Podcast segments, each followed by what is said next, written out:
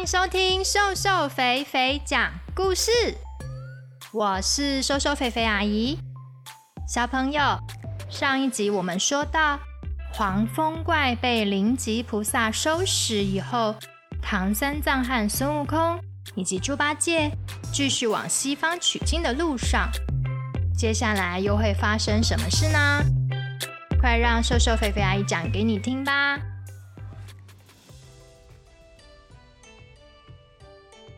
这天，唐三藏、孙悟空以及猪八戒三人正吃着午饭。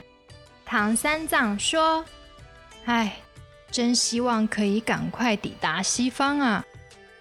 孙悟空说：“师傅啊，我们还有好多好多年的路要走呢。佛祖啊，他要知道来取真经的人是否能通过所有的考验。”所以啊，不但还有很远的路，而且我们还会遇到许多的困难要去克服的呢。猪八戒说：“哎，太痛苦了，我们没有一餐吃饱过，我好想回家呀。”孙悟空说：“师弟呀，你不要再这么贪吃了。我们如果要到西方极乐世界，”要有很多欲望，需要被降低，我们才到达得了的。猪八戒听了，叹了一口气，洗好碗，跟着大家继续上路。他们三人来到一条河边，有一个紫色的妖怪从河中冲了出来。紫色妖怪拿着一根木杖，跟孙悟空和猪八戒打了一阵子。又跳回河里，再也不肯出来了。孙悟空说：“哎，只要这只妖怪在河里不出来，我们是过不了河的。我再去问问观世音菩萨该怎么办好了。”孙悟空跳上一朵云，来到普陀寺。观音菩萨跟孙悟空说：“那个紫色妖怪叫做沙悟净。”他也是要保护唐三藏去西方的，我跟你一起去河边跟他说说。说完，观世音菩萨跟孙悟空一起到了河边。观音菩萨对着河面说：“沙悟净，你出来吧，唐三藏来了。”紫色妖怪马上从河里跳出来，跪在观世音菩萨面前。啊！我不知道啊。观世音菩萨说：“这两位是你的师兄们，他们还打我呢。哎，明明是你先打我的。”观世音菩萨挥挥手：“你们三个要一起保护唐三藏到西方，不要再吵了。”说完，观世音菩萨就不见了。沙悟净加入了唐三藏他们的行列，他被分配要牵好唐三藏的马。沙悟净跟大家自我介绍：“我是在天庭的时候打破了一个珍贵的酒杯，受到处罚的。只要我能够保护师傅安安全全的到西方极乐世界，我就可以被原谅的。”孙悟空说。我们都是在天庭闯祸被受罚的呀，连这匹马也是呢。它本来是一只龙哦。沙悟净说：“怎么可能？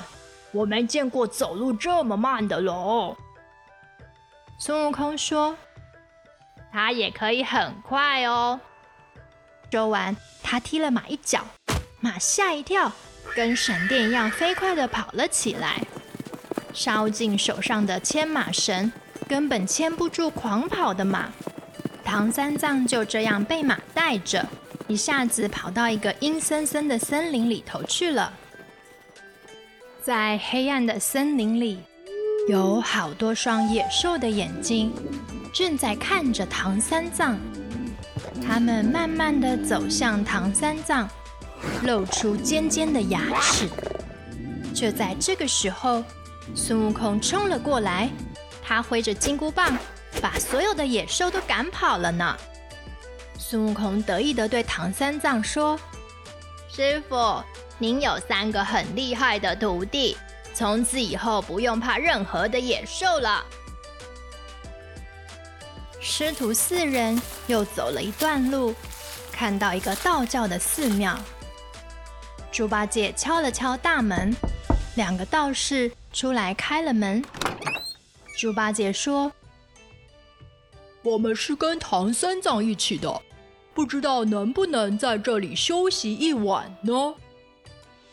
其中一个道士看着唐三藏说：“我们的师傅有跟我们说过，你会经过我们这里，欢迎你们，赶快进来吧。”说完，道士带着师徒四人进到一个房间。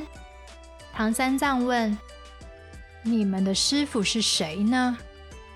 一个道士说：“他叫做镇元大仙，他非常的厉害。我师傅现在正在天庭访客呢。”孙悟空不以为然地说：“啊，我可是没听过这个人，而且我们几个都待过天庭啊。”唐三藏对孙悟空说：“悟空，不要这么没礼貌，你去外头看着马吧。”孙悟空只好出去。接着，沙悟净也到外头去拿行李，猪八戒也到厨房准备煮饭了。这时，只剩下唐三藏一人跟两个道士在房里。两个道士对唐三藏说。我们这里啊，有一棵人参果树，这树上的果实呢，需要一万年才会熟，吃了一口就会长生不老。我们师傅说，等您来的时候，一定要送您一颗人参果给您享用。唐三藏说：“那我就跟你们先说谢谢了。”两个道士走出去，过没多久。端了一个盘子，上面有一个果子。唐三藏仔细一看，吓一大跳。唐三藏说：“啊，这这我不能吃，这明明是一个婴儿啊！”一个道士说：“那是因为你是凡人，所以看这个果子呢，会以为是婴儿，其实它不是的。”不管他们怎么说，唐三藏就是不肯吃。两个道士很无奈的把果子收走了。到了房间外，一个道士对另一个道士说：“哎，这一万年才熟的果子，摘下来不吃，实在太浪费了。我们两个分一分吧。”说完，两人就把人参果分着吃掉了。这个时候，在厨房煮饭的猪八戒听到了所有的一切。他饿到肚子咕咕作响，猪八戒心想：“天哪，我也好想吃那个人参果呀！”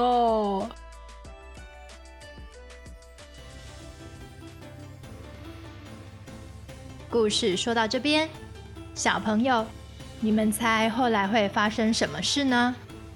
下集的《西游记》会在两周后，也就是七月十一号。首次播出哦。今天的小典故要来讲讲沙悟净的由来。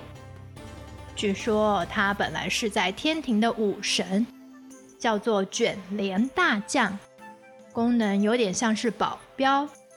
后来因为不小心打破了一个珍贵的酒杯，受到了处罚，被罚在人间的流沙河里挨饿受冻。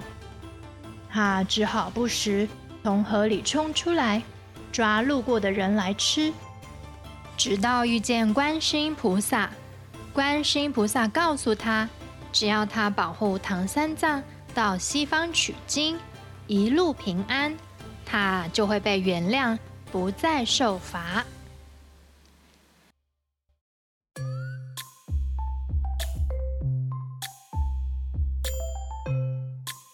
谢谢大家收听《瘦瘦肥肥讲故事》，咱们下回见。